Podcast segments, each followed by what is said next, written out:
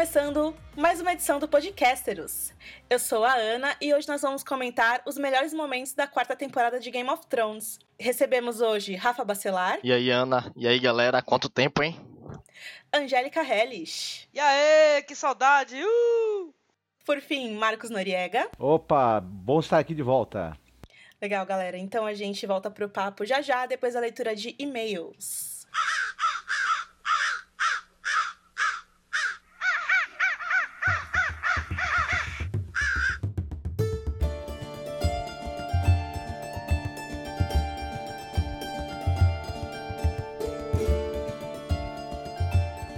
Bom, hoje na leitura de e-mails estou com dois amigos queridos que, por uma grande coincidência, na verdade, são os fundadores do site, Lidiane e o Leandro. Oi, pessoal. Oi. Oi.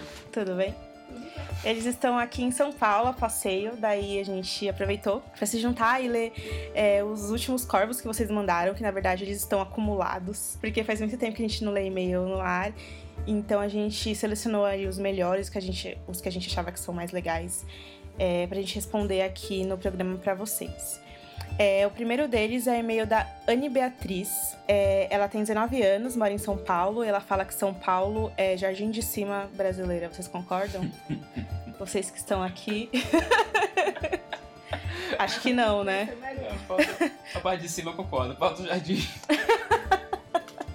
Bom, ela manda e-mail um pouco longo e aí ela é, dá uma sugestão dizendo que a gente pod poderia aproveitar esse momento entre temporadas para fazer podcasts pedidos por todo mundo, né? Sobre teorias, assuntos não relacionados aos episódios. O é, que, que vocês acham sobre isso? Mas assim, o site é muito grande, galera. O site é enorme. Tem muita coisa no site. Dá uma olhada lá. Assim, não é que a gente, ninguém a gente vai ter vários podcasts no futuro, quando, principalmente nesse intervalo da série. Ninguém tá prometendo nada, tá?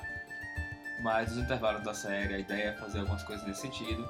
Mas tem muita coisa sobre isso já no site. Muita coisa bem interessante, muita coisa bem escrita lá. Só dá uma olhada também. Eu acho que essa foi uma Gasta boa um dica. tempinho lá, dá um page view pra gente, faz essa força, pô. Boa, Leandro, concordo com você. Bom, fica a dica então, Anne, dá uma passada no site. A gente tem, meu, tantas teorias. Lidiane vem escrevendo teorias desde 2010, a gente tá em 2014. Já... Tem um marcador lá só de, só de teorias. Pois eu é, Nem mais, eu nem tenho mais ideia assim, pra escrever teoria. nem tem mais pra escrever. É, Enfim, é, mas é o que eu. tem um pra caralho, né? Mas é o que o Léo falou. é, a gente vai dedicar alguns casts aí sobre episódios especiais. A gente começou até a fazer uma pauta sobre teorias, mas é muito complicado, porque as teorias elas se dividem em várias categorias. Assim, tem as teorias que são ok, tem fundamento, tem aquelas que são completamente sem noção, sem É. fundamento nenhum. Tem algumas que a série matou, Tem a série tem algumas matou. que a série criou. Exato. Então, enfim, estamos trabalhando nisso, Anne. Enquanto isso, é a dica do Léo, visite o site e que lá tem bastante conteúdo pra você. Tem os comentários também, tem outras. Gente respondendo teorias, gente comentando outras teorias. Participa também que é legal.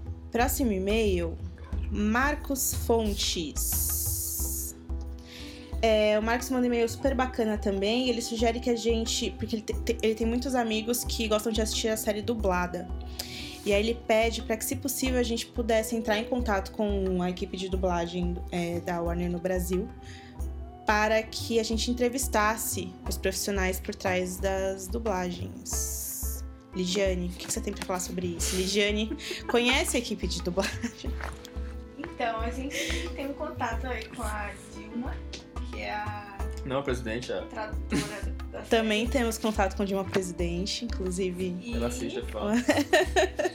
a gente já fez uma entrevista com o cara que dublava o Ned Ned Stark na primeira que era o temporada. diretor de dublagem da primeira temporada. E é o diretor de é. dublagem. Tem uma entrevista com ele no site falando sobre como foi o processo e tal, como foi a dublagem. Agora a entrevista foi escrita. Legal, a gente, a gente até poderia entrar em contato com eles, eu não sei. É, Marcos, muitos dos nossos leitores não curtem a dublagem, a gente fica com medo já da, da- dos espertinhos, dos engraçadinhos do que eles poderiam falar, embora a gente curta bastante o trabalho da Dilma. é, a Lidiane tem uma relação com ela de anos já. A gente vai estudar a possibilidade e a gente avisa vocês. É. Mas, enquanto pode- isso, você pode ler a entrevista em texto lá, que tá disponível. A gente vai deixar o link aqui na descrição do post. Um É, entre os e-mails, entre os e-mails tem o e-mail do Frederico Zanota. que ele analisa a quarta temporada, ele escreve escreveu um, um texto grande que não vai dar para ler aqui agora. A gente queria agradecer muito é, a dedicação e ao carinho do e-mail, mas infelizmente ele ficou grande demais e a gente sempre incentiva todo mundo que quiser discutir essas coisas que não dá pra gente ler aqui por serem muito grandes e tal, é que usem a seção de comentários mesmo do podcast ou das análises dos episódios, é, do, dos trailers, enfim. É, o espaço tá lá para vocês. É, ele manda um beijo pra Angélica, tá aqui o beijo dado. E o, uma informação legal é que ele é estudante de história. Isso é legal. A gente sempre pede para vocês mandarem o que vocês fazem, a idade. É, um beijo para você, Frederico. Próximo e-mail, Henrique Faria. Ele pergunta se a, gente, se a gente já tem data para o lançamento do podcast sobre quarto livro, Festim dos Cores. A gente tá. Tem alguns algumas coisas gravadas de podcasts de livros já. Vocês vão ter sempre esse conteúdo para vocês. É, ele pergunta também sobre posts de teorias. Ele especificamente cita um post sobre a Septa Lemore. Pergunta quando a gente vai fazer e fala que seria interessante e tal. Muito obrigada e continuem com um bom trabalho. Lidiane, quando a gente vai ter um post sobre Septa Lemore? Responde aqui pra galera que tá Vou pedir permissão pro meu orientador.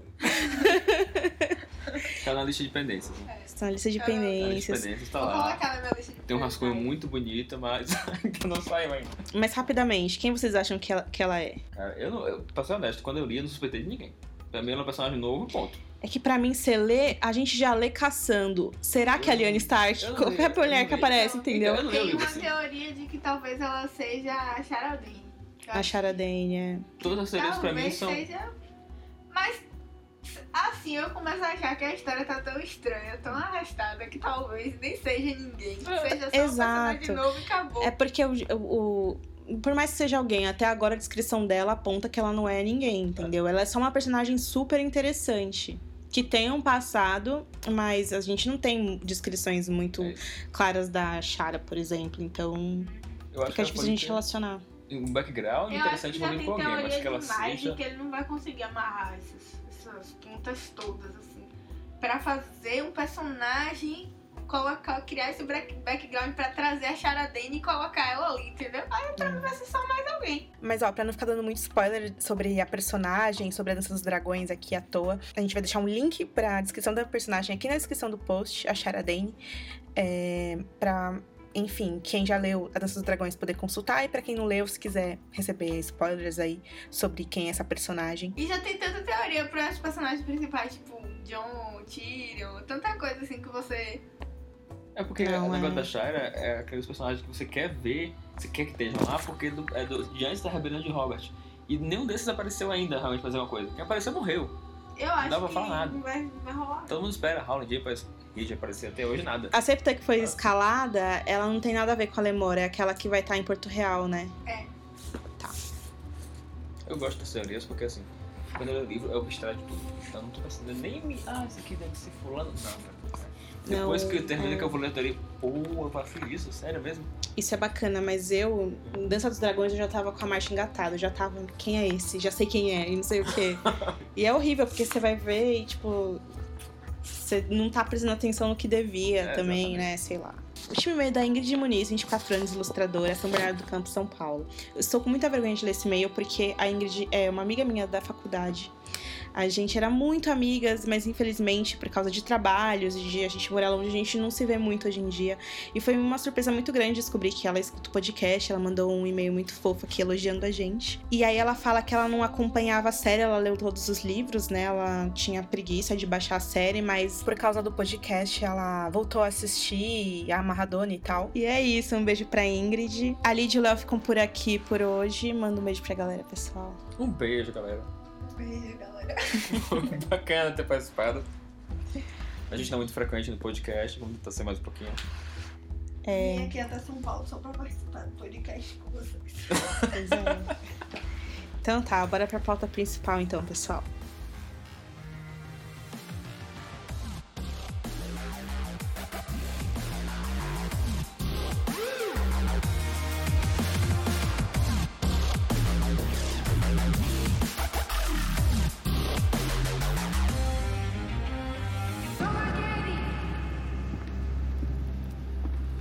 Your Grace. Grandfather, tell me about the Targaryen girl. and her dragons.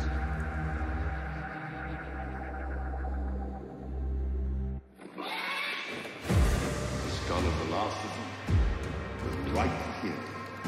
It was the size of an apple. The biggest was the size of a carriage.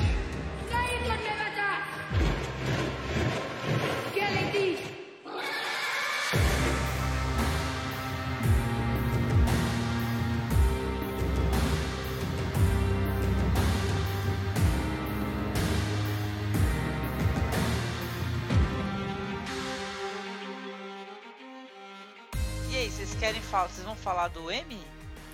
Sim, vamos Ah. falar do Emmy Awards. Então, quem assistiu Levanta a Mão? Eu não assisti. Eu tenho uma coisa a dizer em relação ao Emmy Awards. Pode falar, pode falar. Say my name, yo bitch! Pois é, cara. Breaking Bad fez Yo, a yo, rapa, yo. né? É, muitas, muitos especialistas em TV disseram que é, foi injusto eles concorrerem duas vezes pela mesma temporada. Não, mas eles dividiram a temporada pra isso, né? Que não sou É. safado, ninguém é, meni- Sabe que- ninguém é menino. Não, sabe, foi esquisito. Eu adoro Breaking Bad, eu sou fã mesmo, né? Sou louca pra ter o box, sei lá, do Breaking Bad. Mas assim, é, foi esquisito que já tinha passado aquele hype, né? Porque no final da temporada tava todo mundo louco, né? Com o negócio. É, Nossa, é. aquele episódio de Ozymandias lindo, né? Uhum. Mas Nossa, caraca, já pass- tinha passado aquele, né?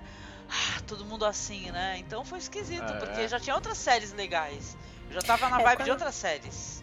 É, o Emmy Awards ela é uma premiação como qualquer premiação de academia, né? De, é, de críticos, enfim. Ela é muito injusta e às vezes dá uns prêmios aleatórios e às vezes dá uns prêmios que realmente os caras merecem. No caso de Breaking Bad, que é, não sei se vocês vão concordar comigo, uma das melhores séries de todos os tempos, Sim. eles mereciam Do mesmo. lado de Sopranos, com certeza. Sim, a, a única coisa que machucou o coração aí de todos os fãs de Game of Thrones ou de TV foi o prêmio do Aaron Paul, que todo mundo disse que Peter Dinklage merecia mais por causa do episódio, É. é, pelo que ele foi indicado e tal. É, eu também concordo um pouco, mas é, é complicado. A gente, toda vez que a gente vai falar de Game of Thrones e premiação, a gente cai sempre naquela, naquela, naquele papo que já deu até briga aqui no podcast, porque os leitores me xingaram quando eu falei isso, né? Que séries de fantasia sempre vão ter esse preconceito e Game of Thrones tá aí Certeza, desde a certeza. primeira temporada sendo sempre indicada ao Emmy, sempre, sempre, sempre. E essa é a É. indicação, né? Como outras séries boas também, tipo Downton Abbey também, que nunca ganha. É, enfim. O, o- Oscar faz isso, né, também. Você demorou muito até que filmes de temática de fantasia, terror e etc. conseguissem chegar nas premiações principais, né? O Peter Jackson, por exemplo, conseguiu, né? Ah, levou tudo também. Chegou no final, levou tudo. Pois é. Agora, o Aaron. Paul, é, eu acho, assim, que fazendo uma de advogado do diabo, eu acho que a interpretação dele, desculpem quem é. Quem é não fica. Na, na- no fim, ela não fica nada a dever pra interpretação do Brian Cranston. Eu acho que eles estão no mesmo nível ali. Eles então são não faz maravilhosos. O personagem dele foi crescendo, sabe? Conforme a- a as temporadas foram avançando, foi crescendo, crescendo, crescendo, sabe? Virou uma É. história fáustica. Então, pô, é maravilhoso. Eu acho que é merecido, mas, claro, né? Aqui, estamos falando aqui, todos os fãs de Game of Thrones, a gente fica torcendo pelo Peter Dinklage, né, pô? Não, Pô, total. claro. Até porque o, eu- o episódio do Laws of Gods and Men, como nenhum outro episódio de Breaking Bad, as pessoas, quando terminou o episódio, as pessoas falaram: Meu Deus, dê um prêmio pra esse homem agora, né? Mexeu muito Com com, as pessoas, né? E essa última temporada pro Jesse, pra mim, foi a pior. O Jesse Pinkman, ele mereceu muitos prêmios que ele, que ele não recebeu. Agora, nessa última temporada, pra mim, podia passar, uma boa. Eu sou fãzão do Aaron Paul também, mas... Eu queria que o Peter ganhasse, ele merecia. Né? Ele vai ganhar, pode ter certeza, ele vai dar. É. Eu, eu acho que no, o- na próxima premiação fica difícil o Peter Dinklage ficar de fora, né? De- É. Mas, mas a, gente, a gente foi continuar falando aqui de, de injustiças. True Detective, que é uma série que foi muito Oh, espertinha. nossa. A HBO indicou eles como série dramática, ao invés de indicar como minissérie, como é na verdade, por só ter 10 episódios. Eles acabaram levando nada, né? Só o prêmio lá pro É. diretor, que foi o, o diretor, o cara que dirigiu o episódio, tinha um plano de sequência. E aí ele também acabou levando o prêmio que era do Neil Marshall, né? De, de cinegrafia, né, também, É, né? Exato. É que, é que fica difícil também é, o- esse, esse episódio do, True do True Detective não, ter, não ganhar de direção e de, de cinematografia, porque na verdade foi uma façanha técnica para entrar na história da TV, né? Com certeza, Tá, com esse- certeza. esse plano sequência e tudo. Eu, eu, eu achei que talvez também merecesse é, de roteiro, né? Mas foi só indicado, não ganhou, né? É. Exato. Quem ganhou o roteiro também foi Breaking Bad. Breaking Bad levou tudo. E o. Matthew McConaughey não ter levado nada também foi, foi Com né? certeza, com certeza. Pois Mas é. o Matthew McConaughey, ele já, já recebeu muitos louros aí, pô. Já foi, É. em, foi em premiação do Oscar e tal. A carreira do cara se transformou. Então eu acho que isso daí pra eles, né? Eles já foram É, reconhecidos, né? O que que uma coxinha de frango na hora certa e no lugar certo não faz pela carreira de um É. ator, né? Tu vai ter que falar dessa referência depois, depois tu falar no final.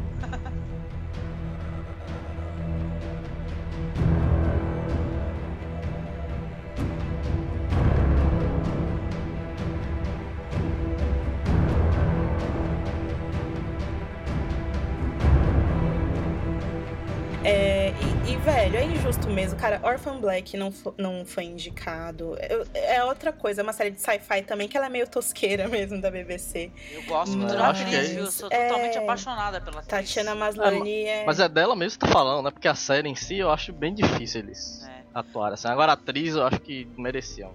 The Good Sim. Wife eu assisto. Juliana Margulies, né? Isso. A Juliana Margulies levou a melhor atriz de drama, né? Tirando o prêmio da Cersei, que eu acho que não era da Cersei. É. Não, CC era coadjuvante. Ah, era E coadjuvante, desculpa. E foi desculpa. Dan Lagan também, de Breaking É. Bad. Mas a gente dá o prêmio de melhor sobrancelha levantada pra CC. Porque The Good Wife é uma das séries que a crítica mais ama e sequer foi indicada, né? Só a Juliana mesmo que foi indicada e acabou ganhando. E outra. tem Vikings. Ah! Vikings também, que é uma série linda, né? Que também merece ser indicada por esses prêmios total. técnicos que Game of Thrones foi indicada a 398, né? É, enfim, tem umas muitas séries que, que acabam ficando de fora e é injusto mesmo. Eu acho que tem muito a ver com a emissora também, né? Você vê que é, essas emissoras assim, CBS e tal, recebem bem poucas indicações, assim, são as mais tradicionais mesmo, É. geralmente. Ah, eu também estranhei a ausência total, de quase total de Hannibal. Ou Hannibal. série lindíssima, Meu né? Mas eu acho que é aquele caso da emissora mesmo, velho. Porque a NBC, que é a- é emissora de Hannibal, ela é muito fraca nesse em termos de promover a série mesmo, essas paradas. Assim. Tanto que Hannibal é uma série que tem audiência baixíssima. Cara, que E é absurdo. foda. É uma série É maravilhosa. muito boa. Gente, É, vive no perigo. Eu terminei Vive perigo de ser recentemente cancelado. assistir a segunda temporada. Cara, E, e, aí, o que cara, que tu achou? Eu, eu, eu vi uma entrevista com o Mads que ele fala um negócio que eu me arrepiei. Só de lembrar agora, eu tô arrepiada. A repórter pergunta: é, como você faz pra construir o Hannibal? Tá, aquela pergunta genérica, né? Daí ele fala: muitas pessoas acham que o Hannibal é um psicopata, mas o Hannibal, ele não é um psicopata, ele é além disso. O Hannibal é o Satã.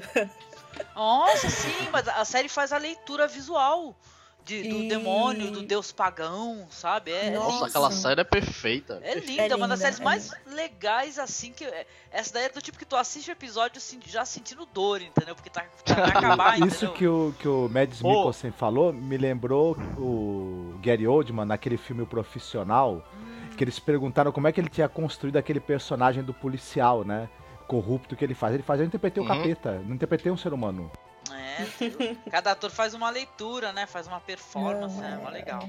Ah, o Mads é maravilhoso, gente. Eu sou Não, total ele e é. completamente E ele não tá indicado a nada no M, é sacanagem. Pois é. O Rafa, o Rafa ele falou que a. NBC não tem muitas coisas indicadas, mas a NBC é uma- um canal que é forte em comédias, né? Durante muitos anos, a Ah, 30 Rock deles, todo ano era indicado, todo ano ganhava, Parks and Recreation também. Tina Fey, né? É, NBC é a série, Não. é o canal de Friends, né? É porque é canal aberto, né? É uma coisa mais pra família, assim. Por isso que Hannibal não tem muita audiência. Porque Hannibal é aquela parada pesada, tá ligado? Aquela parada É. densa e muita gente não assiste. É até estranho o Hannibal estar na TV aberta, eu acho. Com É. certeza, com certeza. É, as- os quesitos técnicos dentro do, do- desse universo da série de TV estão chegando no nível de excelência cada vez maior a cada ano, né? Você se, cada, cada ano que passa você se impressiona com a fotografia de algumas séries, com a qualidade do- do- do- do- do- dos efeitos sonoros, da edição de som, é, o esmero na narrativa também, né? De- em algumas séries você fica de queixo caído.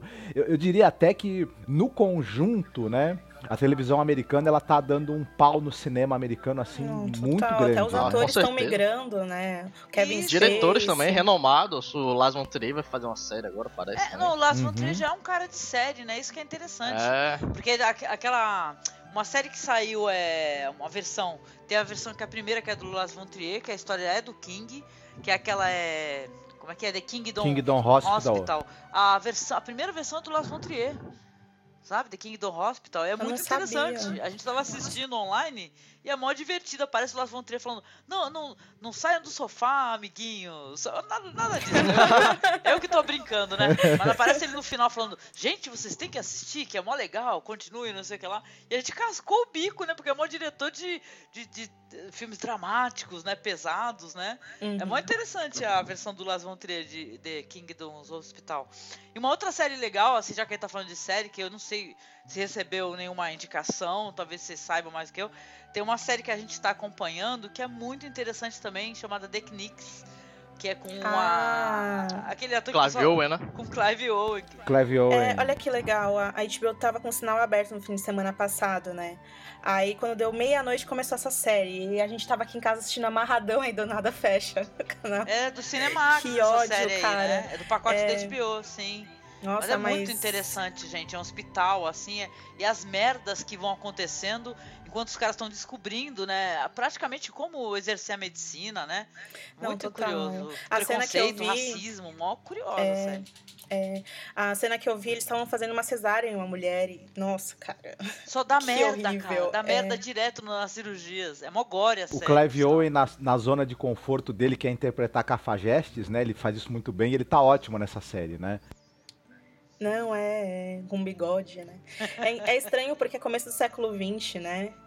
E se a gente for pensar, não faz muito tempo que a É. medicina era essa merda, né? E, enfim. Caraca, eu nunca vou falar pro Marcos o tempo todo. Cara, eu nunca ia me constar nesse desgraçado. Entendeu? Só, só dá merda na mesa. de- é, meu, é paciente morrendo adoidado. É, cirurgia era um problema sério, né? E tal. Você tinha até outros métodos aí que, que até funcionavam e tudo. Cirurgia é que, tá, é que era embaçado o negócio.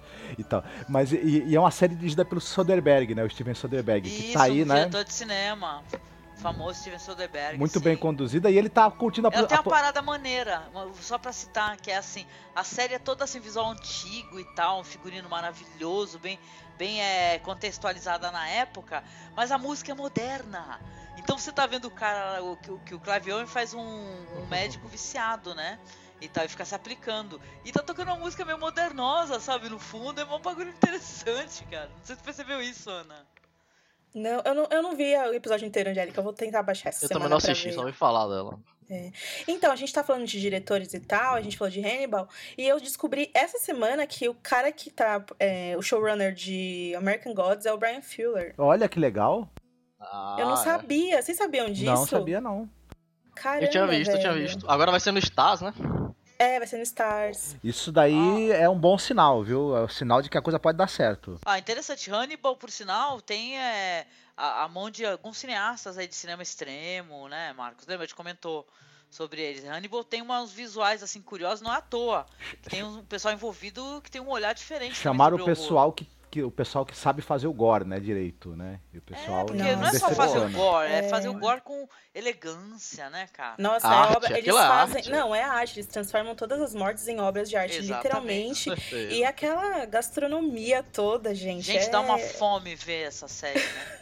Uma fome. Mesmo a gente sabendo que é, um, é um- é gente, né? Estão comendo gente. Mas tá tão bem apresentado. Não, é uma série muito sensível, assim, o jeito que ele é, sente o perfume do vinho antes de começar a comer, sabe? É quase um tique que ele tem, assim. O figurino, as cores, é tudo perfeito, assim, Hannibal. Eu, eu não sabia que era tão boa, se eu soubesse, teria começado antes. Pois é. Tem gente que vai ter o prazer que nem assistiu, agora vai buscar a série assistir e vai agradecer a gente depois, porque é show de bola. Falando em séries, já- já- que a gente já falou de tantas séries boas e que estão surpreendendo, né, e tudo mais, é, no- é, você, não sei se você... Eu, eu tive uma grande decepção, foi... Até agora, pelo menos, foi com The Strain, né? Que eu tinha uma expectativa tão grande. Não que seja ruim, mas eu- eu admito que frustrou um pouco a expectativa que eu tinha, né? Assim, é tosqueira, mas é legal, assim, eu não sou... É divertido, né? eu- Divertido é. É, É eu, eu já disse aqui várias vezes, eu não gosto de assistir coisas de terror e eu comecei agora. Eu- a gente assistiu todos, todos os, os Hannibal. Isso me custou várias noites de pesadelos.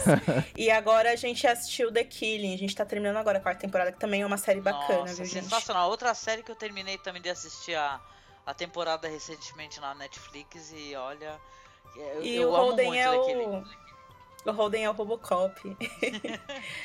é muito legal, gente. Vou ficar essa dica também pra vocês. E por isso, The Strain pra mim também é novidade. Não é uma série que eu assistiria, mas eu tô, tipo, dando chances pra esse gênero, assim. E aí, por, por eu não conhecer muito gênero, eu não sei também, tipo, criticar muito bem, assim, Marcos. Mas tá ok, tem o Valder Frey lá, Opa. combatendo o mal. Ah, é. É, mó legal quando, Ele- eu, quando eu vi o velhinho, eu falei, eita porra. Ele é a coisa mais legal da série por enquanto, inclusive, né? Ele e o- e o vampirão, Ele né? é a coisa mais legal, com toda certeza. E tal. Mas The Strain, ele, só ele perdeu alguns pontos comigo. Eu sei que o Rafa também é fã e tudo. Porque é- tem muita fórmula americanoide, sabe? De, ah, tem que ter um É, os personagens são meio tem chatos. um né? envolvimento amoroso. Ah, Ah, os bonzinhos são muito chatos, os personagens bons. eu muito gosto chato, muito chato. Ah, enquanto tem séries que não tem, sabe, eh, não são maniqueístas, não tem esse negócio de é bonzinho, não. Exatamente, exatamente. Todo mundo é mal e tal. Todo, todo mundo tem um lado bom, tem um lado mal, né? E tal. The Strain Uhum. não, tem o, mal, tem o malvadão e tem uns que são bonzinhos, são do bem, sei lá. Aí a É, série tá perde tempo com romance demais, né? ridículo também. É, a, a gente também não sabe. Eu não sei se vocês leram os livros. Eu Não, não, li, não. não sei como é, se é Não. assim também. Mas eu concordo um pouco com isso, sim. O legal de The Strain é que eles retratam esses vampiros de um jeito quase até científico, assim, né? É Isso, legal. é bem, é bem ciência, né? Vermes, né? Não, E visualmente Tal. ela é muito visual é bacana, todo- o né? visual é Muito todo bacana. O filme do Del Toro que ele dirigiu lá, que é o Blade 2, né? A gente até comentou quando Total. tava assistindo aquela boca que se abre pros lados, né? E tal. É, é muito o, o próprio visual que ele já usou no Blade 2, né? Ele deve Mas é ter uns interessante. pesadelos muito bacanas, o Del Toro, né? Ele deve, quando ele come feijoada de madrugada, deve rolar assim uns pesadelos sensacionais pra ele.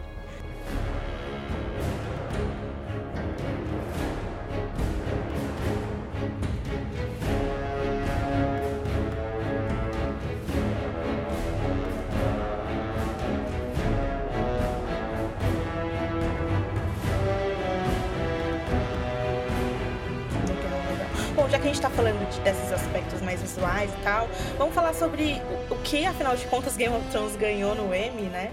É, foram quatro prêmios técnicos apenas, né? Ganhou como direção de arte para uma série contemporânea fantasia com single camera, bem específico, né? É, ganhou também como figurino para a série pelo episódio The Lion and the Rose, né? O episódio do casamento do Joffrey, que realmente eu acho que mereceu, era muito bonito o figurino desse episódio. É, e aí ganhou maquiagem para The Children, que foi lá os, os esqueletinhos, o cão. Teve muita maquiagem nesse episódio. E qual foi o outro mesmo, Rafa? É, efeitos visuais especiais. The Efeitos- Children também. Isso, The Children também. Que foi o episódio que eles deram lá pros caras e não foi o melhor episódio da temporada. E talvez por isso que também é, não tenha sido tão expressivo. Agora, mas- A maior heresia nesse Creative Arts pra mim foi o The of Dawn ter perdido por aquela série de pirata ruim em edição de som, velho. é, Black Sails. nunca essa assisti. série é ruim demais. Comecei a assistir, gente, que série xarope, fala sério. Xarope? Parece o xarope, Piratas do. Caribe com, com peitinhos. Nossa, gente, eu achando que era boa. Ah, É que, o- é que o, o Black Sails, eles quiseram imitar o, o- a confusão que, é os, que são os roteiros da série Piratas do Caribe. Eles queriam fazer uma confusão parecida, né? A série, Você não sabe onde é que a série quer chegar e, na verdade, você não fica muito interessado também, né? Em saber, né? Esse que é o problema. Eu só assisti dois episódios, eu detestei. Então. É chato demais o negócio. Bom, enfim. Pô, tem uma série que eu quero falar aqui, que eu não sei se ninguém conhece, que, se nenhum de vocês já assistiu, que é Sons of Anarchy, que é muito Ah, boa sim, e pô. nunca ganha Ah. nada também, velho. Eu assisti a Sons of Anarchy, acho que eu assisti até A- o, a terceira temporada. Aí começou A- a, a me irritar, nem sou feminista, mas começou aquele negócio de, de old lady, mulher não sei o que lá, mulher, Ah, é. Mulherzinha isso, me aguarde, blá blá blá. Eu falei, ah, vou tudo pro quinto dos infernos. Mas é, mas é boa, é, diz que é boa eu concordo. É bonita. A assim. série é primeira boa, e a série- segunda temporada do Sons of Anarchy não, não, não é boa, elas, elas são excepcionais, são sens... São, O é uma- primeiro é uma releitura episódio... de, de Shakespeare, né, pô? de- De Hamlet, tá? É Sim. muito boa. É a série que você mais pausa pra xingar, assim. Muito. assim. O, o episódio piloto é o filme que o, que o Scorsese tá prometendo entregar de, de- de drama policial há anos e não entrega. É, aquilo é Scorsese puro, aquele episódio piloto deles, é muito bom.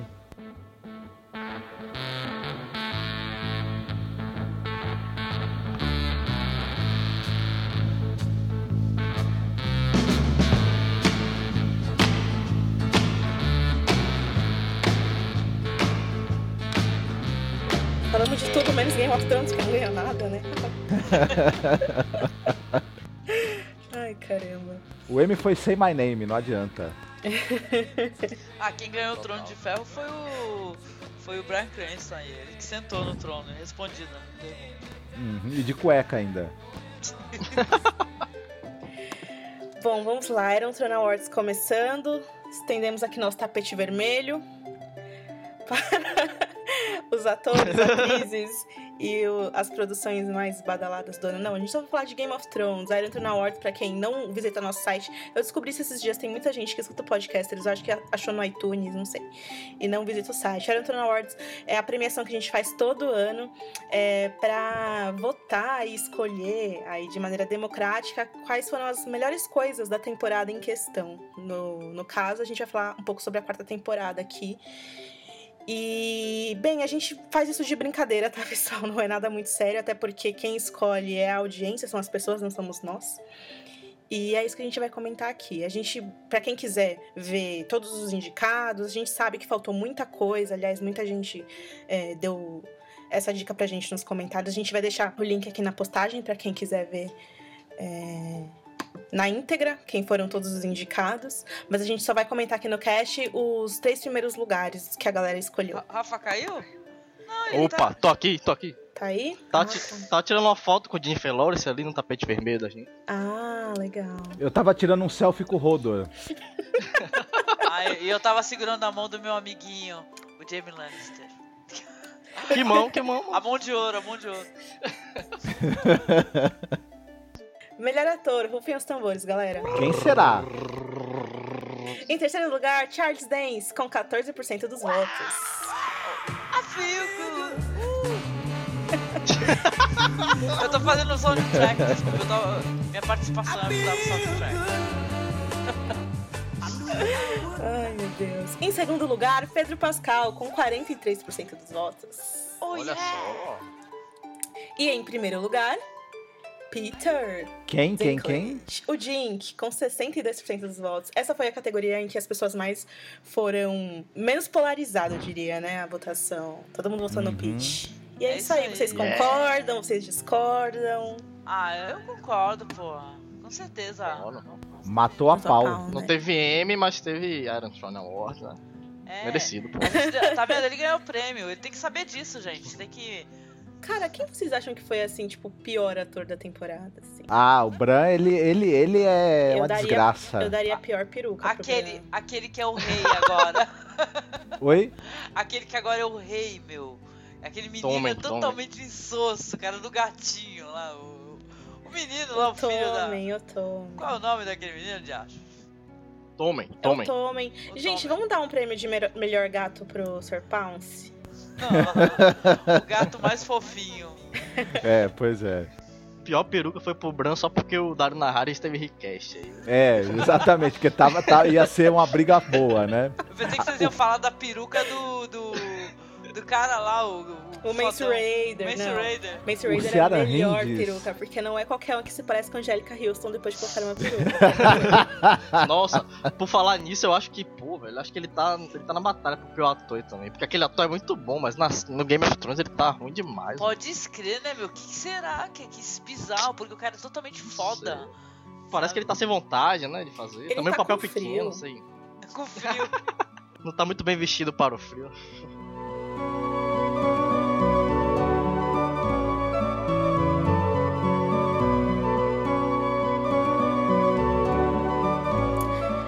melhor atriz. Muita gente reclamou que a gente não colocou a Emilia Clarke e a Rose Leslie, porque a gente colocou a Carice, a Melisandre. E aí as pessoas falam, mas ela também não fez nada. Mas a, a a Diana Rigg também não fez nada. E mesmo assim ela foi foda. Ah, não, foi foda, velho. Naquela cena que ela disse lá que matou o Joffrey, foi. Arrepiei, velho. É, arrebentou. Foi foda porque ela não disse isso. Mas ela é, disse. exatamente. ela não disse, mas ela disse. né? Deu a entender. né? Ela, eu acho que ela fez maravilhosamente bem a cena em que ela arranca a, a pedrinha do colar da Sansa e ninguém percebeu, e só por isso ela merece. Isso o terceiro lugar. Porque eu não percebi mesmo. Só por ter matado o Joffrey, ela já merece todos os prêmios, né? Se ela não aparecesse, se ela não aparecesse aí, ia ser injustiça. Total, total. Enfim, terceiro lugar para a vovó Olena. Em segundo lugar, Maisie Williams, a Arya Eu gosto Stark. dela, cara. Eu só não gosto mais dela porque não tem o Cyril Forel, então ela ficou meio deslocada pra mim, assim. Então eu gostava dela com o cão. Aliás, o primeiro episódio foi com eles, foi tão legal, gente, tão divertido. Então, Agora, O Pra Forel mim- vai estar em Star Wars, Angélica. ah é? É, no Ah, meu episódio Deus. Star Wars. eu senti falta, né, aí entre as três foi, na verdade, da minha, minha querida Cavaleira Grandona. É. Brienne. Pô, A gente indicou ela ou não? Não lembro. Indicou sim. Indicamos, né? Ah, ninguém liga pra Brienne, tá vendo? Sacanagem. Eu, eu gosto Ah. mais da, da atuação dela nessa temporada, embora ela não tenha aparecido tanto, né, do que da Lina Headey. Embora eu acho que a Lina Headey nessa temporada, ela, em alguns momentos, ela É, se entregou no também. Ela foi, foi bem. Principalmente, arrebentou. Total The Children. E por isso, Lena Headey, com 33% dos votos, é a melhor atriz da temporada, segundo os nossos leitores. Foi a melhor levantada de sobrancelha, né, da temporada. Yeah, yeah, she's a lady. O sobrancelhão. O sobrancelhão.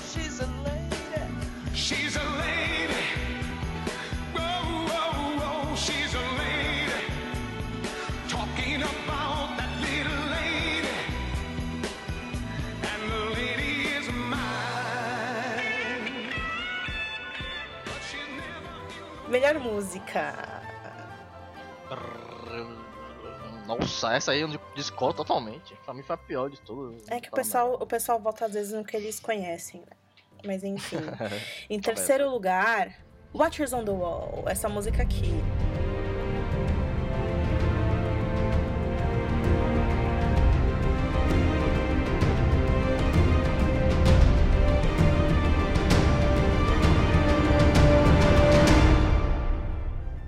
Segundo lugar, The Children. Se o Sérgio estivesse aqui, ele começaria a cantar agora, mas como não temos ele aqui, é essa música aqui.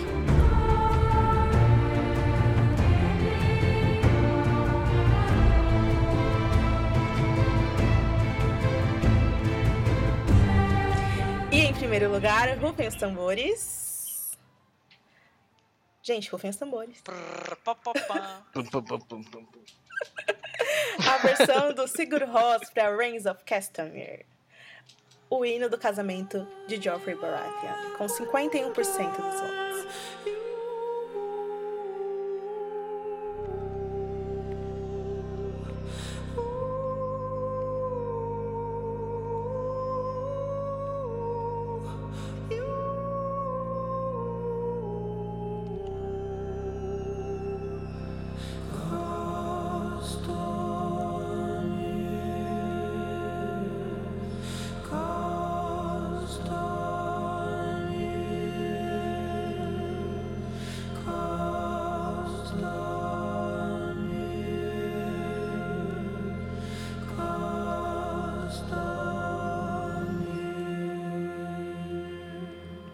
Melhor figurino, nenhuma das, das que ganharam. que- Ah, não, a do Oberyn.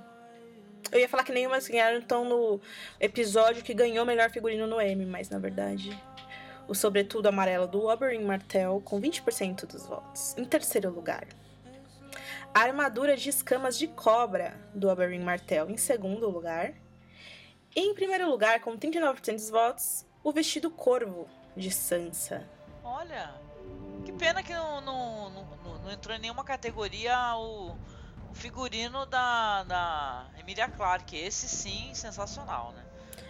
Qual o sexy dela lá? É, ela, as, Claro. as roupas lindíssimas. A gente até chegou a comentar no podcast do do figurino Sim. dela, muito bonito. A galera gostou bastante do vestido da Sansa. Bonito mesmo, na verdade, né? E, tem, a- e, tem- e representam a- uma, uma Também ele é um. Bonito e representativo, porque mostra uma mudança de rumo nessa personagem, né? Que já era- a gente já percebia isso interiormente, né? E passou a se tornar exterior também, né? Se tornar visível por fora, Total, né? total. Sansa. é uma Teve gente dizendo que era luto. Teve gente Luto, dizendo que era né? só luto. É, mas não é. Inocentes. Toda simbologia, festim dos corvos e tal. E a atriz disse que a Sansa vai usar mais a sexualidade dela na quinta temporada. A gente podia ter a melhor- as melhores cenas de ausência de roupa, né? É, as piores tá. cenas de gente pelada. Na verdade, todas as cenas de gente pelada eu gostei, eu confesso. Ah, não, menos os estupros, pelo amor de Deus. Principalmente aqueles lá do Carl lá e as meninas selvagens do Nossa. Craster sendo estupradas. Aquilo, não, HBO, não faça mais isso, pelo amor de Deus. Melhor nudez pra mim foi Melisandre na banheira, hein? Linda. A Miss Sunday e o Verme Cinzento. Isso. Oh, como eu esqueci sim, dela? sim. Não, Missandei, Missandei, Foi lindo. Que o pessoal falou que foi uma cena de nudo totalmente nhé, né? Sem sentido, mas eu achei mó interessante. Pô, foi bonita. Ela, ela é linda, aquela mulher é linda. O Dar, a bunda do Dario a gente viu. A bunda do Locomia, Ah, então- né, cara? Nem teve, tanta, nem teve tanta gente assim, o pessoal fica falando que é nudez gratuita. É. Sei. Não, e o, e o- esse, falando no Dario, esse, esse cara que é o Request, né? É, dá pra ver que ele é um ator bem melhor do que o outro, viu? Ainda bem que fizeram o Request, que o outro cara tinha uma cara de nada, assim. Era, tudo bem, era um homem muito bonito, assim, com aquele cabelo, com aquela peruca, né? Mas. Tal. Esse, esse sujeito aí, ele não é só uma bundinha bonita, ele também eh, atua bem. Pô, não sei não, cara, não sei não. O, o, o, que eu gostava do outro era justamente o visual e tal, porque esse cara aí, ele, é, ele parece um figurante qualquer de Westeros, tá ligado? O outro tinha uma pegada mais exótica, falando assim. Eu acho que Era ele tem meio- diferente. ele tem meio cara de. Estrangeiro e tal. Eu acho que eu já encontrei com ele na feira do rolo aqui um dia desse. Pô, mas é porque Dario é um cara estranho, velho. No livro ele tem barba É. azul, cabelo azul, e aí na série, Dente aquele cara, aquela peruca né? lá ridícula, pelo menos tinha um sentido, assim. Agora esse cara aí é normal. Mas sabe qual é a pegada do Dario? Ele é pra ser aquilo mesmo, um cara que a gente não. Um cara forte, másculo. Uh! Não, mas não é. É um cara que a gente fala. Ai, Dani, sério, sai daqui, sabe? Próximo de- capítulo, Pô, sabe? depois, depois do Drogo, né, meu? O Sor Jorah, mó, mó, mó gatão assim, né? Pô, fala sério, né, meu? Sor Jorah Gatão. Mó gatão aquele ator, né? O Sor Jorah, né? Melhor nudez que não teve, Sor Jorah. Esse deve ter pelo, né? Mas tudo bem. É, eu acho que ele é Tony Ramos do, do Ele é o Tony dele, Ramos cara. de Westeros, é.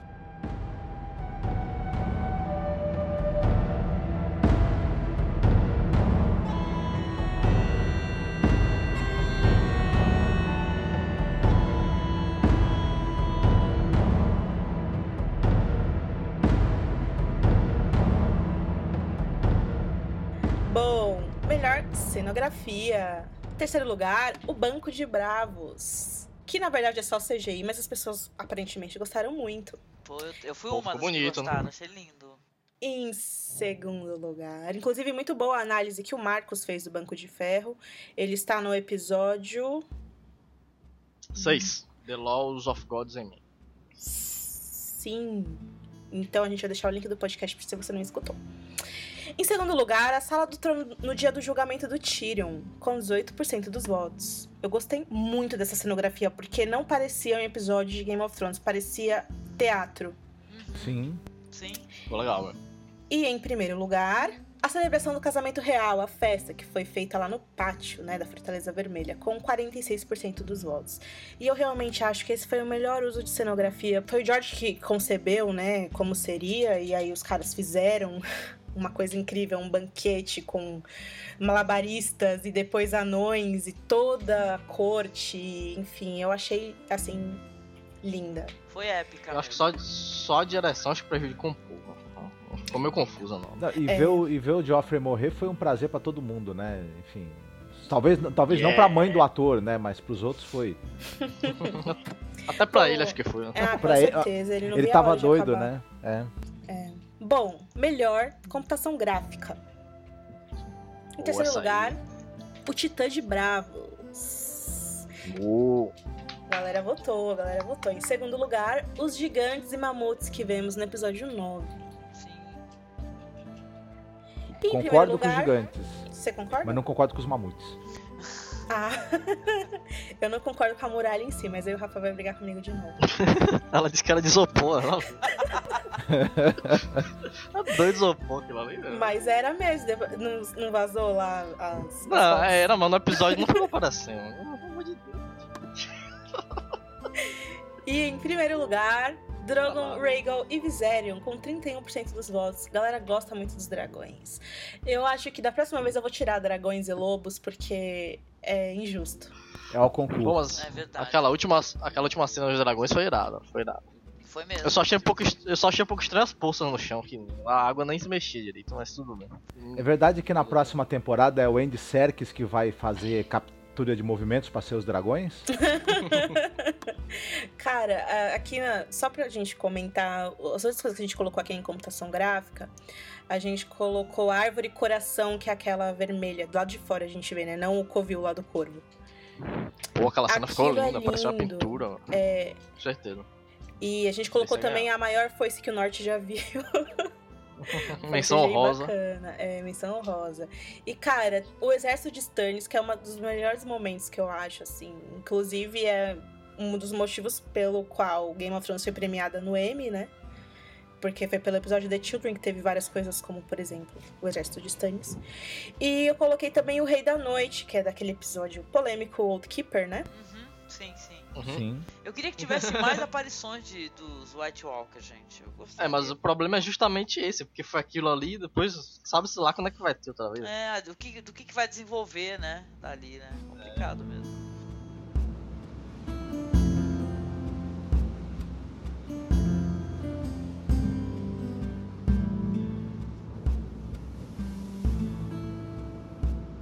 Melhor cena de luta. Em terceiro lugar, John e Styr em The Watchers on the Wall.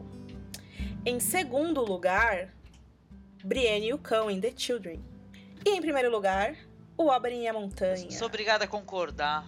Caraca, porque é totalmente foda essa cena. Aí eu fico entre o, a- o segundo e o primeiro, viu? Eu, não- eu não consegui me É, eu decidir. também. Eu só não fico é. do, da Brienne porque lembra que a gente comentou que parece que rolou um morrinho? Eu pensei que o cara tinha É. caído morrido lá no fundão e era um morrinho de nada. Se não fosse isso. É verdade. As duas, essas duas cenas tiveram seus momentos muito bons e momentos que a edição manipulou e deu pra perceber. Aham. Eu acho que eu daria o primeiro lugar pras duas igual, assim, porque Ah, eu acho que a do Beirinha é épica, meu, porque o desespero que trouxe essa cena aí foi mundial, cara. Então. Né, porque É, mais por causa do desfecho, né? Mais Foi do explodir a desfecho. cabeça, né, essa cena. do- Sim. É estranho porque a gente já tinha lido, né, eu e o Rafa, e por algum motivo aquela cena foi tão foda que deu a impressão que eles iam mudar. E, tipo, não mudaram. O Oberyn acaba morrendo do mesmo jeito que é no livro. E é gráfico, é horrível ver aquilo. E a gente sofreu pela segunda vez. Foi horrível, cara. Eu não entendo como eu fui enganada. Tipo, eu já tinha lido, eu sabia o que ia acontecer. E mesmo assim deu essa sensação. Então acho que por isso essa cena merece, realmente. É, no caso da Brienne do Cão, que é uma cena que não tem no livro, né? Foi foda, cara. Uma coisa interessante, vocês- eu lembro de vocês comentando, né? Como é que os caras iam lidar com isso, do Tyrion ser um assassino, ele vai matar a Shai. Pô, mas como é que ele vai, ele vai cair no conceito das pessoas, né, e tal. E caraca, todo mundo ama o cara do mesmo jeito, né? Pra tu ver como as pessoas são, né? Tipo assim, ah, é o meu personagem favorito, ele pode matar, pode fazer o que Ah, quer. ele subiu no meu conceito depois do que ele fez, não caiu, não. Pelo contrário. É que eles também não fizeram igual, né? Eles Não deixaram fizeram o igual, não. É. A Shea atacou ele, tipo, foi meio uma, A Shea uma atacou ali. ele e, tipo, não teve o negócio dele brigar com o Jamie. Ah, sim. Foi bem diferente, assim. É justamente diferente. isso. E porque os, os- o, o David Dent falaram na Comic Con, né? O- teve um cara que perguntou isso pra eles.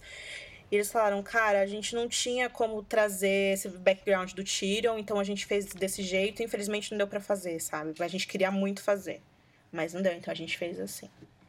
É, a gente separou, né? A gente colocou luta e ação de- é, em categorias separadas, porque tiveram lutas muito boas, a gente não queria misturar com cenas grandiosas, né? Então, a galera votou. E em terceiro lugar, com melhor cena de ação, a turma de Bran versus os Whites. Em segundo lugar, a galera votou no Exército de Stannis chegando pra acabar com os selvagens. Legal, né? Em primeiro lugar, o plano sequência em Castelo Negro durante a batalha, episódio 9. Essa foi a cena de ação que a galera mais gostou. Ah, teve a cena de luta que não teve, né? Por exemplo, ali quando foram, foram resgatar o.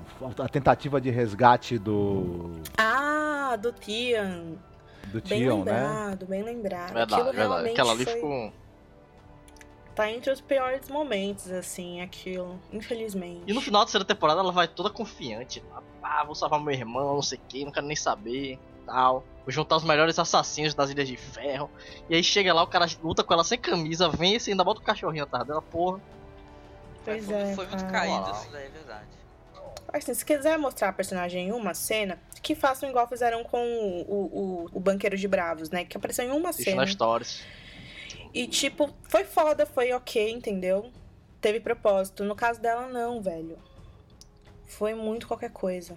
E é uma pena, porque essa personagem é muito bem escrita, muito bem escrita no livro.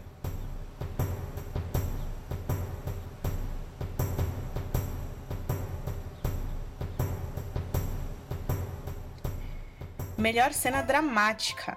Em terceiro lugar, a morte da Ygritte. Em segundo lugar, o Joffrey morrendo no colo da mamãe.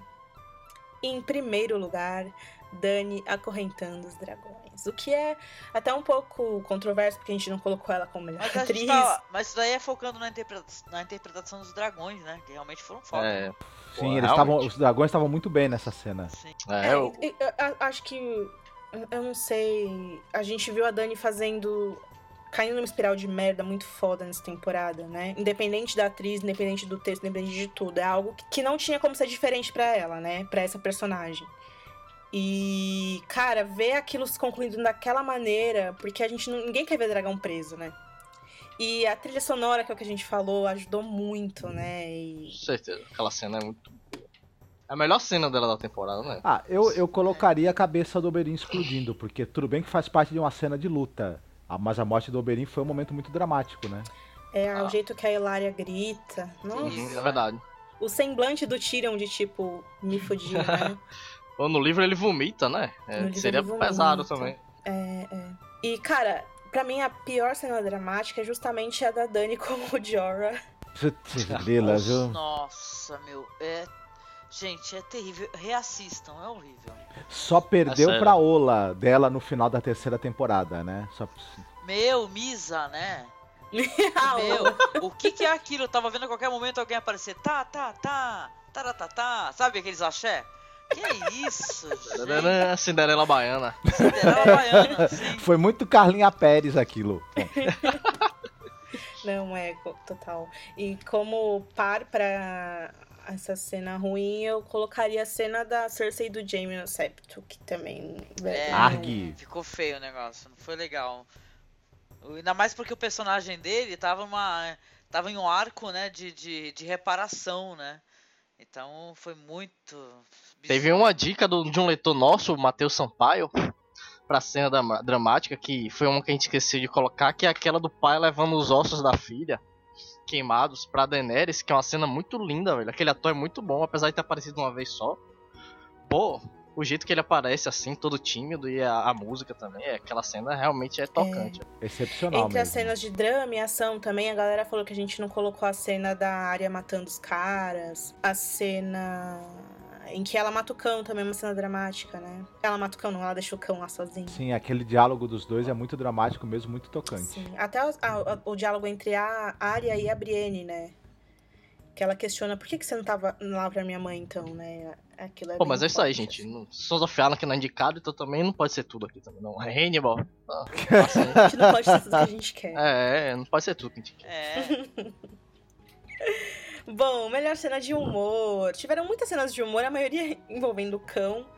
É, a gente colocou só três delas. E em terceiro lugar ficou todos os momentos em que o Torta Quente participou da série. Com 13%. Ele é mó fofinho Ai, esse menino, nossa, né? gente, eu juro, quando ele apareceu, eu não acreditei. Eu quase pulei na TV, assim, eu fiquei muito feliz. Em segundo lugar, uma cena do primeiro episódio, que é a cena do cão e das galinhas. A mais engraçada da temporada. É a, Acabou. é a mais engraçada da temporada. É muito foda, cara. Coitadinho do Os Polyper. melhores memes, gente. A melhor coleção de memes que eu já vi foi do, do Cão e as Galinhas. Pois é, pois é.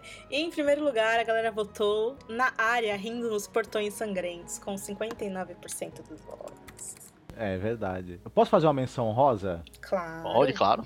É que assim, depois que o Mendinho joga a Lisa, né? Manda ela pelos ares lá, né? E tal. No episódio seguinte, quando ele, ele, ele tá conversando com o pessoal, tá sendo interrogado e tudo, e depois que a Sansa confirma, né, a história dele e tudo e tal, ele tá descendo a escada falando pro pessoal, eu amava a Lisa de todo o meu coração, e ele dá aquele sorrisinho assim, eu achei aquilo hilário, né?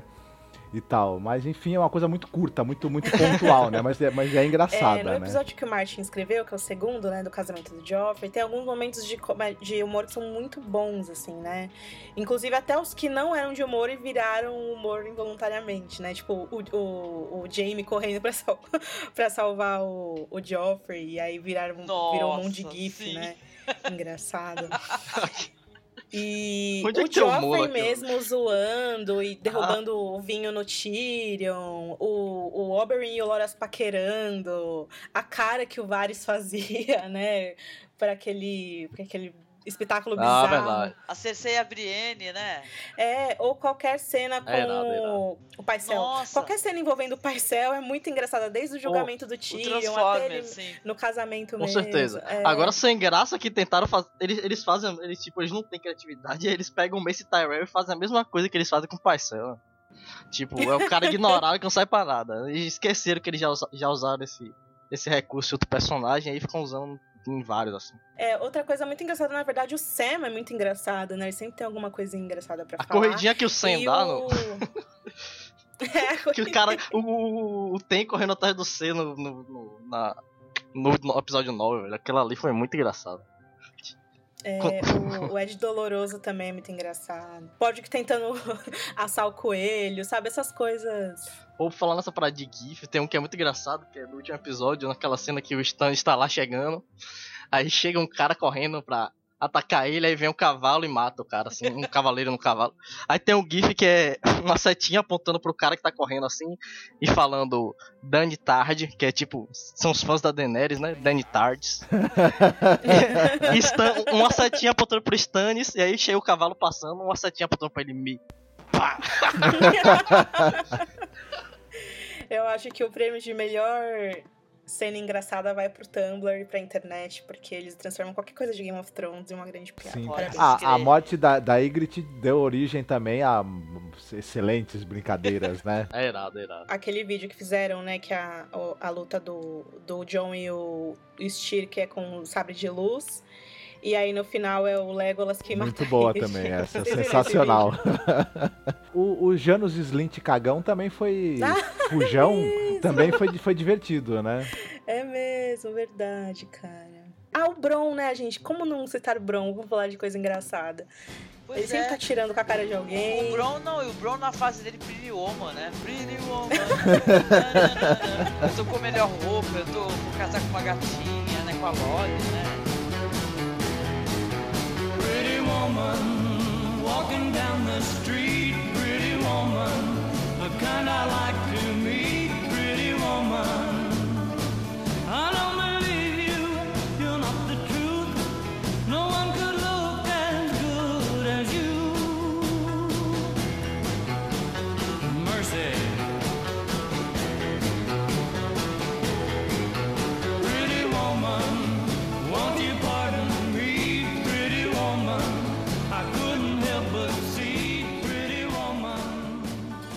É, melhor cena adaptada que estava nos livros e foi transcrita para a série. A gente tentou selecionar algumas cenas que tiveram bastante semelhança com os livros, assim, né?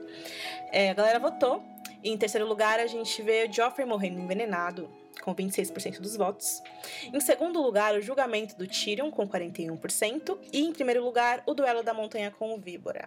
Tô com eles. E eu fico com julgamento. Eu também fico com julgamento, cara. O Brian Cogman fez. o Brian É muito bom o julgamento. É porque o, du- o duelo é o que a gente já falou, né? Ali na cena da luta. Ele foi foda. É, mas Foi incrível. O, o duelo foi o episódio 9, só que ficou no episódio 8. É verdade, revendo, Mas- revendo meu voto aí, o- realmente o julgamento do Tyrion é sensacional. Não, é. Eles até é, vazaram, né? O roteiro, parte do roteiro do Brian Cogman. É, na Entertainment Weekly, a gente fez um post no site falando, a gente vai deixar linkado aqui também. E o jeito que ele escreve, o jeito que ele fez tudo, ficou muito bom, muito bom mesmo. É claro que o episódio é bom por causa do Peter Dinklage também, né? Tá entre os melhores episódios da série, assim, de longe. E como menção honrosa, acho que o, o encontro do Bran com o Corvo de Três Olhos, né? Essa cena do Bran com o Corvo eu achei muito bem feita, assim, muito parecida com o que é nos livros. E indicado também tava a Liza sendo jogada pela Porta da Lua, né? Porque teve uma pequena diferença que deixou muitas pessoas bravas. Mas, mas foi legal a cena.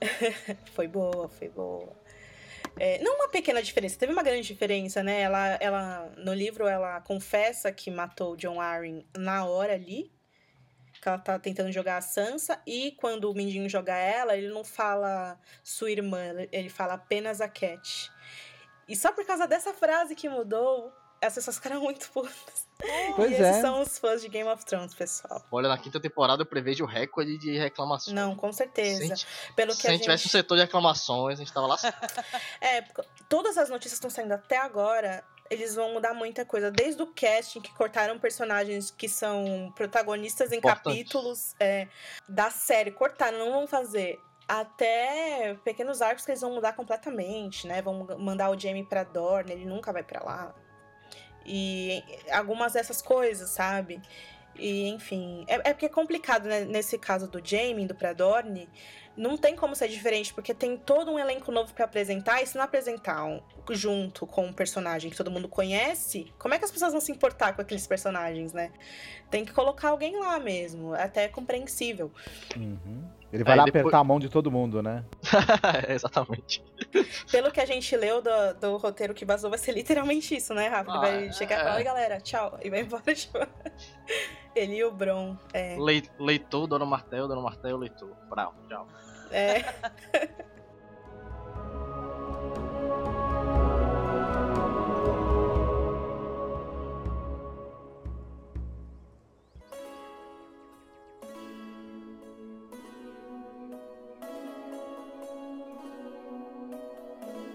Vamos para a melhor direção, então. Terceiro lugar, Alex Graves por The Children. Em segundo lugar, Alex Graves de novo por Mountain and the Viper. E em primeiro lugar, Neil Marshall por The Watchers on the Wall. Yes! Nossa, Eu acho muito É, Concordo com o difícil. primeiro lugar só. né? É, Eu acho muito Nossa. difícil escolher o diretor porque teve mu- muitos episódios bons e, tipo, na verdade, é, no caso do Neil Marshall, a gente sabe que tudo que ele fez foi dele, mas os outros, eles remontam os episódios, colocam coisa pra lá, coisa pra cá. E o Alex Graves foi muito, muito polêmico essa temporada. O que ele faz bom filmando, ele faz. Ele é ruim dando entrevista e falando coisas polêmicas. Então. É. Mas enfim, Nossa, Neil Marshall é. acho que ele cagou. O Alex Graves, acho que ele cagou total no casamento do Joe. Eu não gostei muito não da direção ali. Pra mim tinha que ser o Alex Sakharov e a Michelle McLaren. É, Michelle McLaren e o Sakharov, concordo, Rafa. Vamos pra próxima categoria, então. Melhor cena original, ou seja, cena que a HBO criou. Que não tem nos livros. Em terceiro lugar, Stannis e Davos no Banco de Ferro, com 17% dos votos. Mó legal. Em segundo lugar, Sansa se revelando para os nobres, com 26% dos votos. E em primeiro lugar, a luta de Brienne e o cão. Envolvendo aqui o encontro dela com a Arya e todos os dramas. Eu acho que de todas as coisas que eles fizeram até agora, dessas quatro, dessas quatro temporadas, essa aqui foi a mais certeira, assim. Ficou muito bom. Parabéns, David Ficou Dan mano. pela Ficou criação de vocês. Como cena original também tem a visão do Bran, né? A visão PowerPoint do Bran, que é bem. Aquele dragãozinho ali sobrevoando o outro real, foi bem enga- enganação dos caras, né? Que eles no trailer eles botaram aquela cena várias vezes e tal. O pessoal ficou, É. porra. Tem também o, a cena do Destino dos Filhos do Craster, né? A gente tinha esquecido de colocar essa, aí um leitor deu um, um toque. E realmente essa cena foi bem forte. Mas é o que eu disse, agora que você olha de novo, você pensa meio, ah, eles nunca vão explicar isso direito. E o quase encontro do John com o Bran também, né? Foi algo bem forte. Todo aquele arco foi bem. É, foi filler, teve gente que gostou, teve gente que não gostou. Mas enfim, né? É mudança, tipo, a gente tem que analisar friamente, né? Não tem como ser tudo tão igual e tal.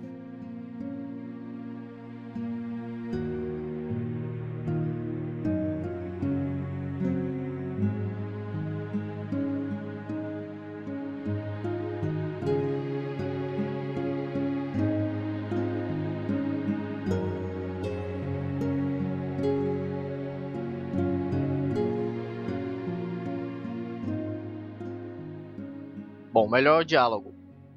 Em terceiro lugar, é a Olena conversando seu crime para Marjorie, que foi no episódio Oathkeeper, com 16% dos votos. Que é uma cena é bem forte, né? Bem. É boa. O jeito que a atriz fala, é- as duas atrizes ali foram geniais. Não, e construção também, eles sobrepuseram a cena do Mindinho falando com a Olena. Pô, total, total. Aquela parada Growing Strong foi. É, foi bom. Depois disso, temos o Tyrion e o Jaime na cela, em The Mountain the Viper, que é aquela cena do Primo Orson, com 21% dos votos. E a grande vencedora, que é a- o diálogo entre o Oberyn e o Tyrion na cela, em Mockingbird, que é quando ele se oferece para ser o campeão do Tyrion, com 51% dos votos. É muito boa mesmo. Que é muito boa, realmente. Muito boa. É tão boa porque saiu dos livros. Mas é foda. Muito é parecido. muito boa. Mas a do esmaga-sapo não tem jeito. A do esmagaçar. Insetos, besouros. É, muita gente. Essa também foi polêmica, teve muita gente que odiou. Mas. É aí que tá, né? Porque eles falam que o Tyrion não pode falar de flashbacks, mas essa cena é ele lembrando de um flashback durante três minutos. É um tempo de- em tela que é muito grande, que ele poderia ter falado outra coisa, né? Mas enfim. esposa dele, quem sabe. É. Mas enfim, a gente não tem como julgar, né? O que se passa na sala dos, dos escritores fica na sala É, dos escritores. Tem outras cenas também que a gente colocou que merecem ser citadas aqui, que é a- a- o diálogo entre Daenerys e Fenés, que é o escravo, que ficou legal, né? Ficou maravilhoso. Muito bem escrito. E a do, do Sam com o Mestre Aemon também, sobre amor, aquela cena é bonita pra caramba. velho. É. Ah, o diálogo entre o Tywin e a Cersei também, né? Eu acho que também foi um momento bem bacana da quarta temporada. Assim. Foi um É, excelente a diálogo. gente não indicou esse. É, teve- o João Palmadas, que é um leitor bastante assíduo do site, ele colocou que a gente também não colocou a própria, o próprio diálogo do Tyrion com o Tywin também, né? E o da área com o Poliver no primeiro episódio. São, tem muitos É, eu- diálogos eu- bons. Eu não, eu não concordei muito com essa, essa opinião dele. Não, o diálogo do, do Tiro com o Tyrion. Eu achei totalmente, sei lá, mano. Aí Ele tinha que morrer aí e foi falando qualquer coisa até justificar o momento que ele tinha que apertar o gatilho e pá, pronto. Mas eu não achei tão bom assim não. E o Daria com o Poliver é mais assim, pô, ela tá. É a vingança dela e tal, mas acho que também não teve. Enquanto diálogo, eu não achei tão grandioso assim não. Teve uma cena da área que a gente. que eu gostei bastante, que é aquela do, do mercador, que a gente citou Ah, também, o do. Beckett, né?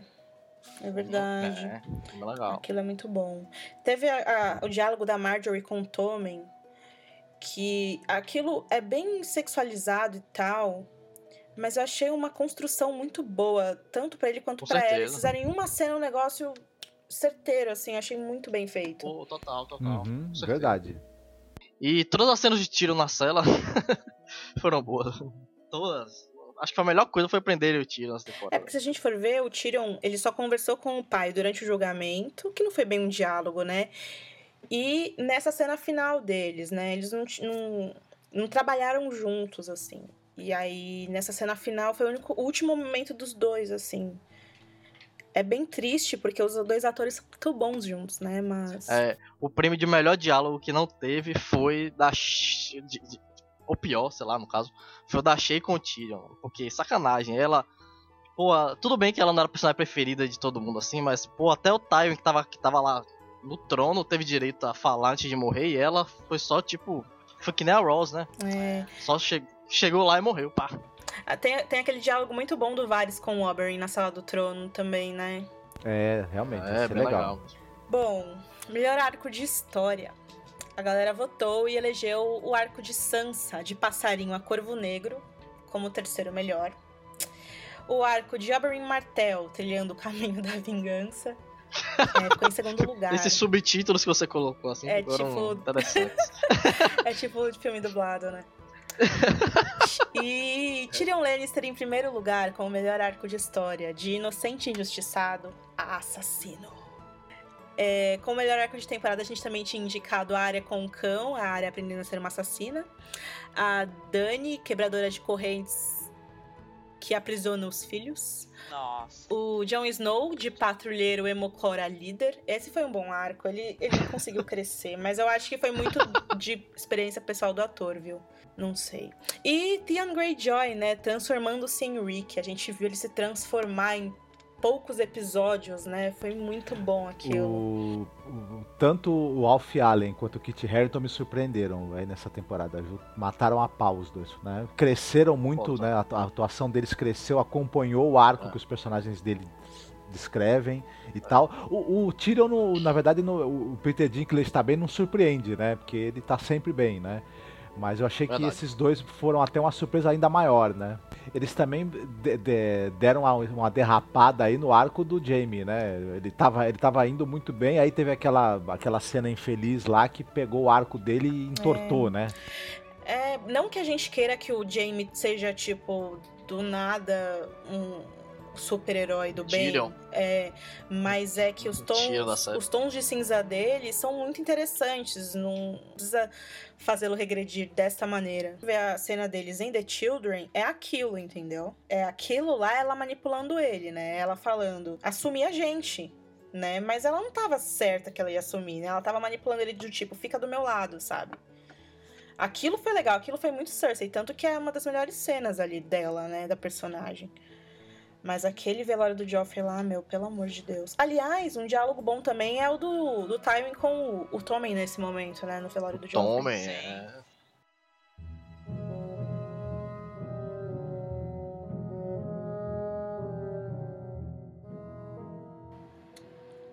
Melhor frase.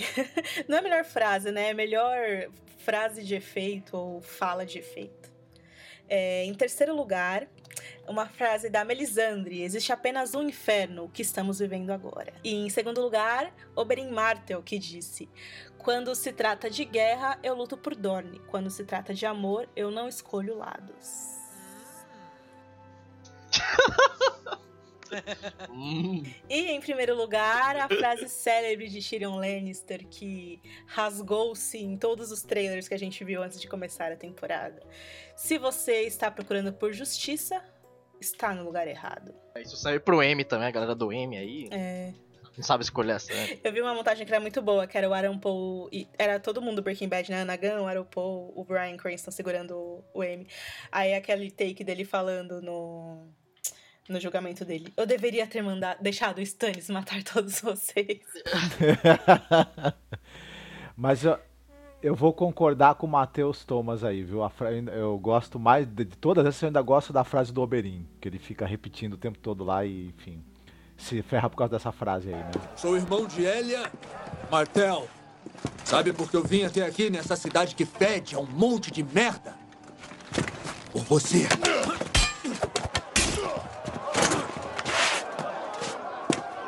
Eu vou ouvir você confessar antes de morrer. Você estuprou minha irmã. Você a matou. Matou os filhos dela. Chega agora, podemos acabar rápido.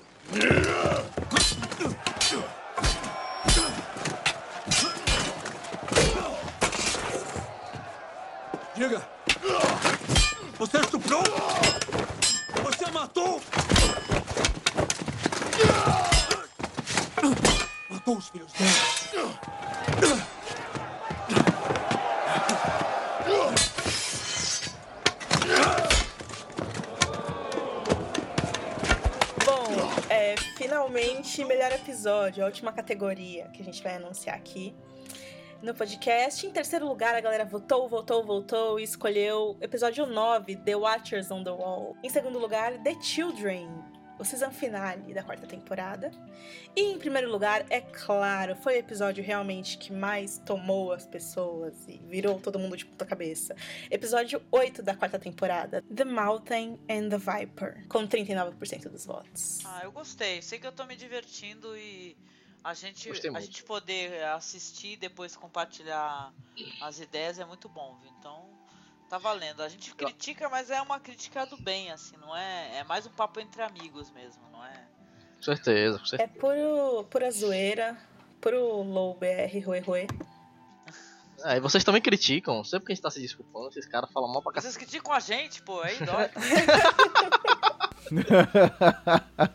que a gente não é, não é um roteiro, não é uma novela, aí dói. Bom, acho que é isso, né, pessoal? Vamos para Enquanto o Inverno Não Chega. Nossa, tipo, na verdade a gente indicou muitas séries, né, hoje. Indicou. É verdade. Eu acho que já tá bom. Mas vocês querem dar mais alguma indicação, alguma coisa Pode ser, sentido? pode ser. Você sempre tem muitos filmes pra falar. É. Não, então- eu assisti, por, é, por curiosidade, até que assisti uma coisa bem interessante que eu gostaria de compartilhar, se eu puder. E tal. É, falando já, né, HBO, atores ingleses, né, o quão interessante é esse cinema inglês, TV inglesa, né? O Marcos pode até me acompanhar nessa indicação aí. A gente assistiu um, um, um filme que em inglês, inglês mesmo, ok, né? É The Hour of the Pig, né? Que é a hora do porco.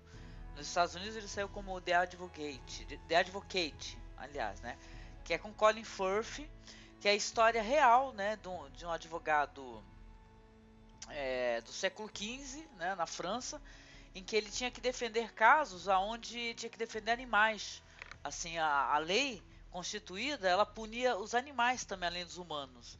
É uma fase assim pré-peste negra, pré é, ou já durante a bruxaria, né, as acusações de bruxaria.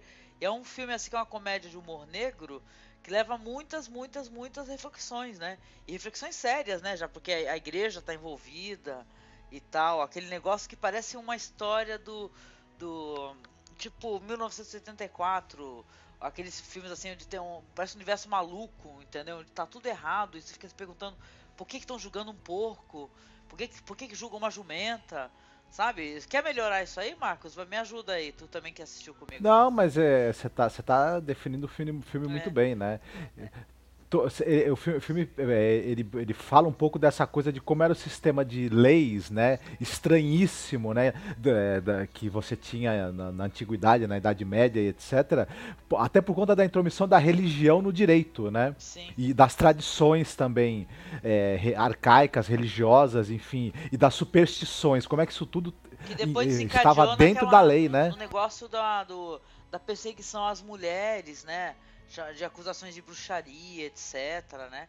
Depois isso daí tudo virou uma bola de neve, né? Mas pra tu ver como é que é interessante. É um filmaço. Um filmaço, assim, é feito pra TV. Um filme de 1993. Tem o Colin Firth, que é um ator inglês, né? Um- tem o Bilbo Baggins, lá, o ator que faz o Bilbo Baggins. E a A Homer. trilha sonora, que é, que é divina, é do daquele Alexandre, Alexandre Desplat, sabe? Que tem muitos filmes merda e tem trilhas maravilhosas também, sabe? É muito interessante. E é um filme que ele, ele traz a reflexão, porque quando você vê a discussão e o depois do que o que vai se desencadear, né, no final, você vê quão podre é o ser humano e tal, que não tem aquele negócio do, do fazendeiro sal da terra e tal, as pessoas com uma vida simples, e sim parece que é todo mundo meio podre, sabe, contaminado e tal pela pela por, por preconceitos e tal, é, tanto que estão eles estão julgando um porco porque eles acreditam que o porco matou um menino judeu, né? Que ele já já havia nessa época já esse, esse preconceito contra judeus, contra mouros, né? O, po, o porco era dos mouros, né? Então é bem interessante assim, é um filme que é, é bem leve de certa maneira, porque ele é um filme é, é meio uma comédia de humor negro. Então ele, ele tem uma pegada assim no humor inglês, assim, humor negro, mas é, é bem curioso, assim, eu acho que eu recomendo Legal. muito. É, é, repete o nome aí, galera. Pra, ou onde é que tá pra galera? É, The Hour of the Pig, aqui no Brasil the saiu Pig. como Entre a Luz e as Trevas. Eu tenho, na- na- é, vou tentar não me estender demais, né, que eu tenho esse péssimo hábito, né, mas eu, eu andei assistindo uns filmes de ficção científica russos aí, mó legais e tal. Então, quem, também é difícil de você encontrar o DVD, mas é, dá pra, dá pra baixar pra assistir. Um é, um, é, um é o que o título dele em português é Viagem ao Fim do Universo, que eu, eu, eu vi muitas semelhanças de- desse filme com o filme do, do Stanley Kubrick, o 2001. Uhum. Eu acredito até que tenha, né, se- seja uma, uma forte influência que o Stanley Kubrick teve. Né? Esse filme especificamente, que o título original dele é Ikari XB1, que trata realmente de uma, de uma missão né, tripulada aos confins do universo, onde os, onde os- astronautas vão entrar em contato com a força desconhecida. Né? Qualquer semelhança com o 2001 é mera coincidência. Né? E tal. E, e um outro muito legal, que seja mais pro lado da aventura, é um outro fi- filme russo chamado Planeta das Tormentas. que os caras vão, viajam até um outro planeta e encontram monstros, encontram alienígenas, encontram é, plantas gigantes, enfim, é divertidíssimo. Os dois valem muito a pena, viu? Ah, legal. Muito bom, muito bom. Rafinha, você tem alguma dica? Pô, tenho, me lembrei de um agora. Hum, Junta até televisão inglesa com ficção científica. É uma série da do Channel 4, que é lá da, do- lá da Inglaterra, que é Utopia, o nome. É uma série de conspiração, assim, ficção científica mesmo. Que eu não posso falar muito sobre o que é, porque tem, é meio spoiler, né, se eu falar assim. Mas é muito boa e vai, vai, a HBO encomendou uma versão americana que vai ser dirigida pelo David Fincher, que... Olha, eu não sabia que já tinha remake. A gente recomendou Sim, essa série, ter, sim. um amigo nosso chamado Ivan, ele recomendou no, no- no- nos BPMs aí que a gente gravou, aí ele falou, é bem interessante, né? mesmo assim, tem uma pegada também de série inglesa, uma série bem inteligente, sabe? É, Com certeza, a fotografia é lindíssima. A violência, que é uma parte que eu, que eu valorizo bastante pessoalmente. Não, e curioso que tem crianças no elenco e a série é meio violenta. E ficou um Sim, questionamento violenta. na época, eu lembro que é, essas crianças vendo essa violência e tal, o- É, e na- crianças do elenco, sabe? Então foi interessante Isso. o debate aí que rolou. gerou bastante polêmica. Na segunda temporada, inclusive, teve uma polêmica aí, porque eles têm uma história de conspiração que eles criaram e eles envolveram alguns fatores históricos e tal. Algumas mortes de políticos foram assassinados e aí as famílias estão processando o canal porque eles ligaram a as mortes a essas conspira- conspirações, mortes reais realmente. E aí, pô, mas é muito boa, velho. Vale muito a pena. A série é ex- excelente, excelente. Tem seis episódios por temporada, são duas até agora. Não sei se vão renovar por causa dessas tretas aí, mas. Enfim, É, então, eu queria indicar uma, ah, o filme em que uma série se baseou, que também foi amplamente é, indicado aos Emmy Awards, que é o filme Fargo dos Irmãos Coen, um clássico. Ele mistura aí ter, é, thriller com humor negro de uma maneira bem inteligente e bacana. É, e aí o FX produziu aí uma série baseada nesse filme e a segunda temporada eles vão fazer uma, uma- um roteiro inédito. E é bem legal, a série ganhou vários prêmios. É, e é isso, fica aqui minha dica, tem no Netflix. E... Eu não assisti, vou assistir, Fargo, tô curiosa. Ah, é, melhor minissérie e melhor ator minissérie também, o Martin Freeman. lá. Sim, sim. Bom, galera, então por hoje é isso. É, acesse www.gameofthronesbr.com. É, comente nos nossos posts, leia os nossos posts. É, os podcasts são postados sempre lá, para quem não conhece nosso site. E cinemasmorra.com.br, o site de cinema alternativo criado pela Angélica e pelo Marcos Noriega. E é isso, a gente vê vocês em breve. Um beijão, tchau, tchau. Beijão, Tchau, galera. fiquem bem.